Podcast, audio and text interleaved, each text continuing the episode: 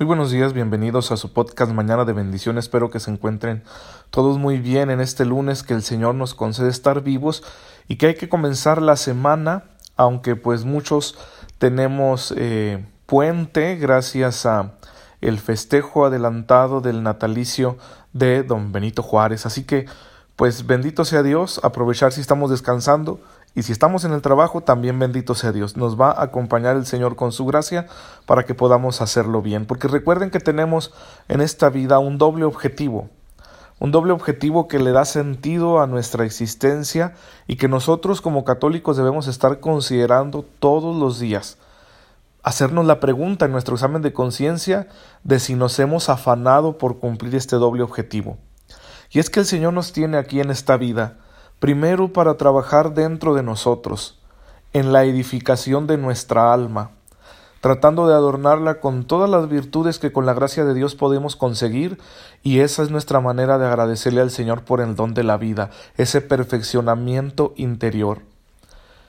Y el otro, la otra parte de este objetivo doble es la edificación del reino de Dios. Es que con nuestras acciones, con nuestra manera de ser, contribuimos a que el reino de Dios con todos sus valores se haga presente a nuestro alrededor.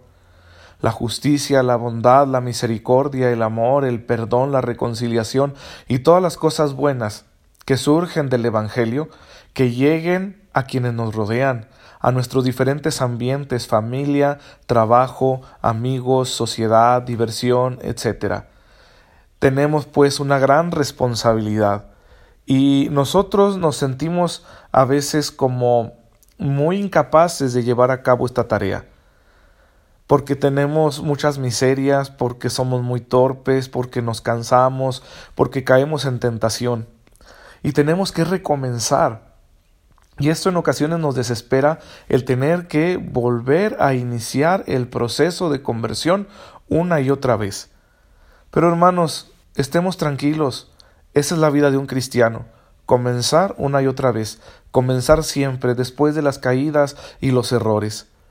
Siempre estar en los comienzos, pero vamos a empujar con toda nuestra alma en este día que el Señor nos concede y Él va a bendecir nuestro afán. A pesar de nuestras equivocaciones y nuestros errores, el Señor cuenta con nosotros.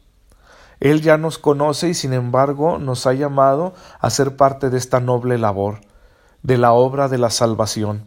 Así que vamos a trabajar sin pensar tanto en nuestras debilidades y mejor dedicarnos a aquellas cosas buenas que podemos hacer. ¿Qué nos pide el Señor para que seamos eficaces en esta colaboración nuestra con la obra de la salvación? Nos pide la humildad de reconocer nuestros errores y pecados. Que tengamos esa sinceridad para decir, Señor, esto es lo que soy, perdóname. Que no nos justifiquemos es cierto que a veces estamos presionados y sentimos que no tenemos otra opción y actuamos mal. Pero no nos justifiquemos delante de Dios. Lo que está mal, está mal. Reconocerlo y aceptarlo independientemente de los motivos que nos hayan movido a realizar tal o cual acción que se opone a la voluntad de Dios. Ya Él sabrá si estamos justificados o no. A nosotros lo que nos interesa es esa humildad, porque con esa humildad somos dóciles ante el Señor. Y en segundo lugar, que luchemos para rectificar. Que si he identificado un área de mi vida donde yo estoy muy lejos del proyecto que Dios tiene para mí, que yo luche por rectificar todos los días. No sé qué tanto voy a avanzar, igual y parece que no avanzo nada, pero el Señor ve mi esfuerzo y entonces me va a bendecir doblemente.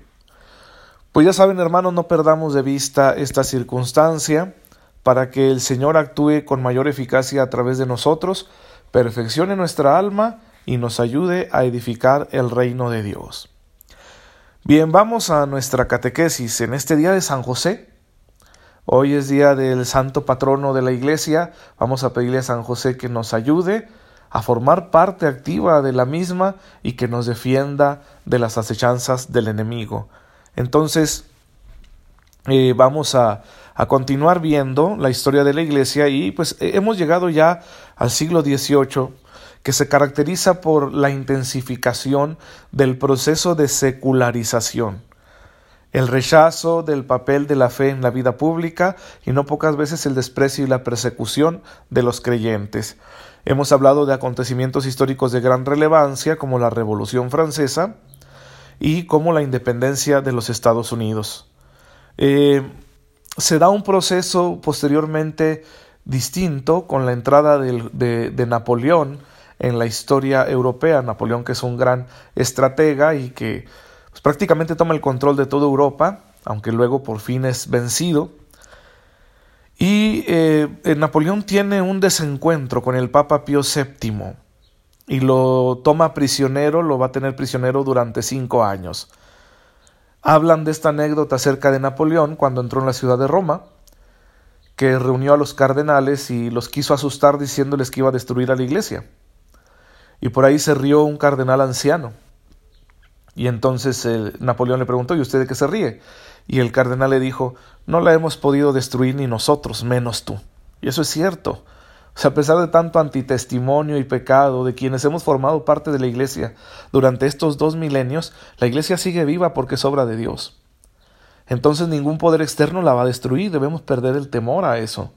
Habrá que enfrentarnos valientemente a lo que venga, sin embargo confiamos en que el Señor de la historia cuida también de su Iglesia en su propia historia.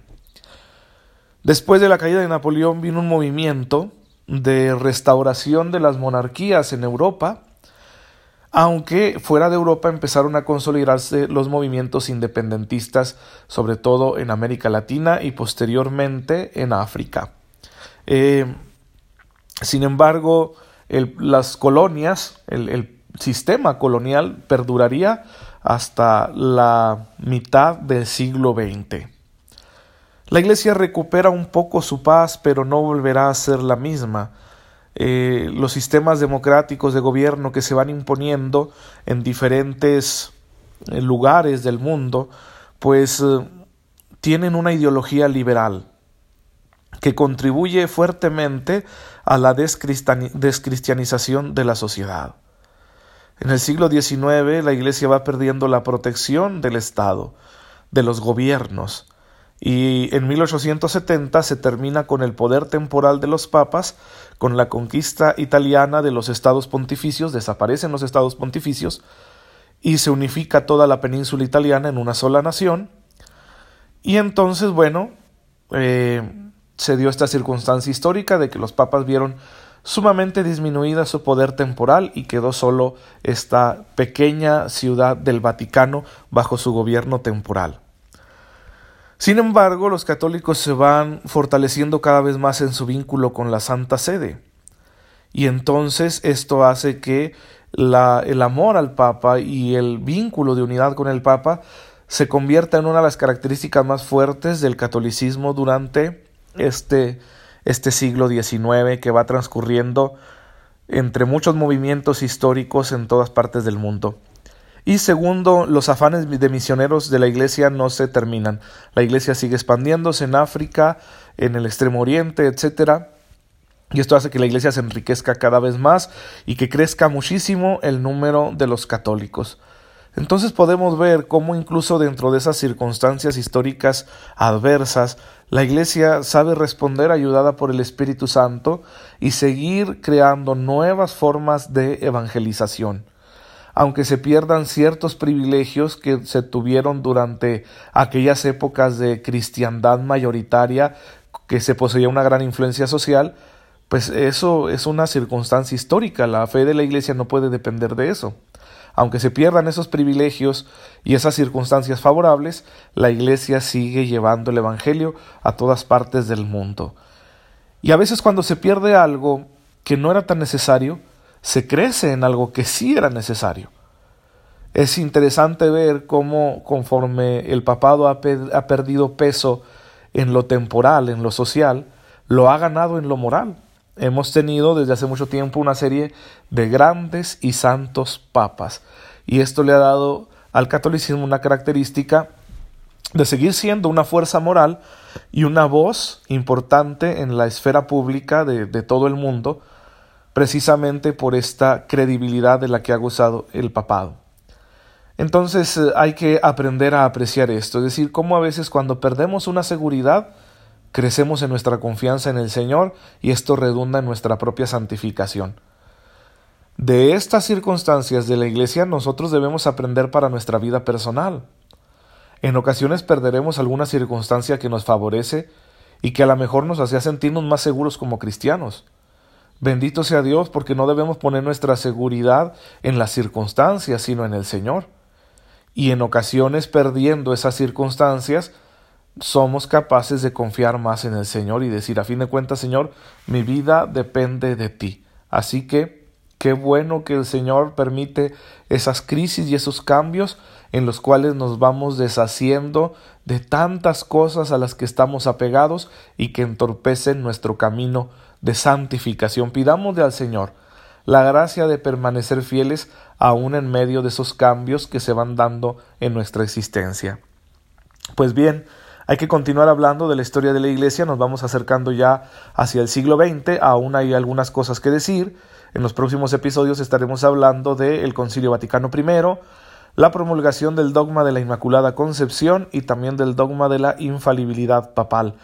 Unos asuntos muy importantes para nuestra fe y que en ocasiones no comprendemos bien y que bueno, también somos por ello a veces bastante criticados. Por eso hay que dejar en claro qué significan estos pronunciamientos doctrinales de la Iglesia. Voy a dar por terminada la catequesis porque quiero hacerles un anuncio.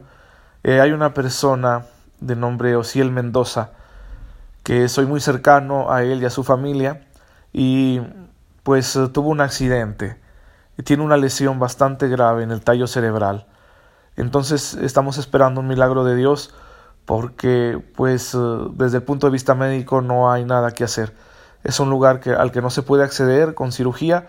Entonces estamos esperando pues los resultados de unos nuevos exámenes y pues quisiera que se unieran a mí en esta intención. Es un joven, tiene 18 años y obviamente su familia está destrozada. Entonces, pues sabemos que los médicos tienen que hablar con la verdad y hacer lo que tienen que hacer. Sin embargo, nosotros confiamos en el Señor. Pidámosle pues que dé fortaleza a su familia, que conceda sabiduría a los médicos y que si es su voluntad nos lo sane, porque para Él nada es imposible. Señor bendito seas por el don de la vida y de la fe por la Iglesia en la que nos has concedido conocerte, amarte y servirte. Bendice, Señor, a todos los enfermos, a todos los que se encuentran en circunstancias difíciles. Concede tu gracia a tu Hijo Ciel, salva su alma y si es tu santa voluntad, devuélvenos lo sano para que pueda seguir siendo la alegría de su familia. Tú que vives y reinas por los siglos de los siglos. Amén. El Señor esté con ustedes la bendición de Dios Todopoderoso, Padre, Hijo y Espíritu Santo, descienda sobre ustedes y los acompañe siempre. Feliz día de San José, nos vemos mañana si Dios lo permite.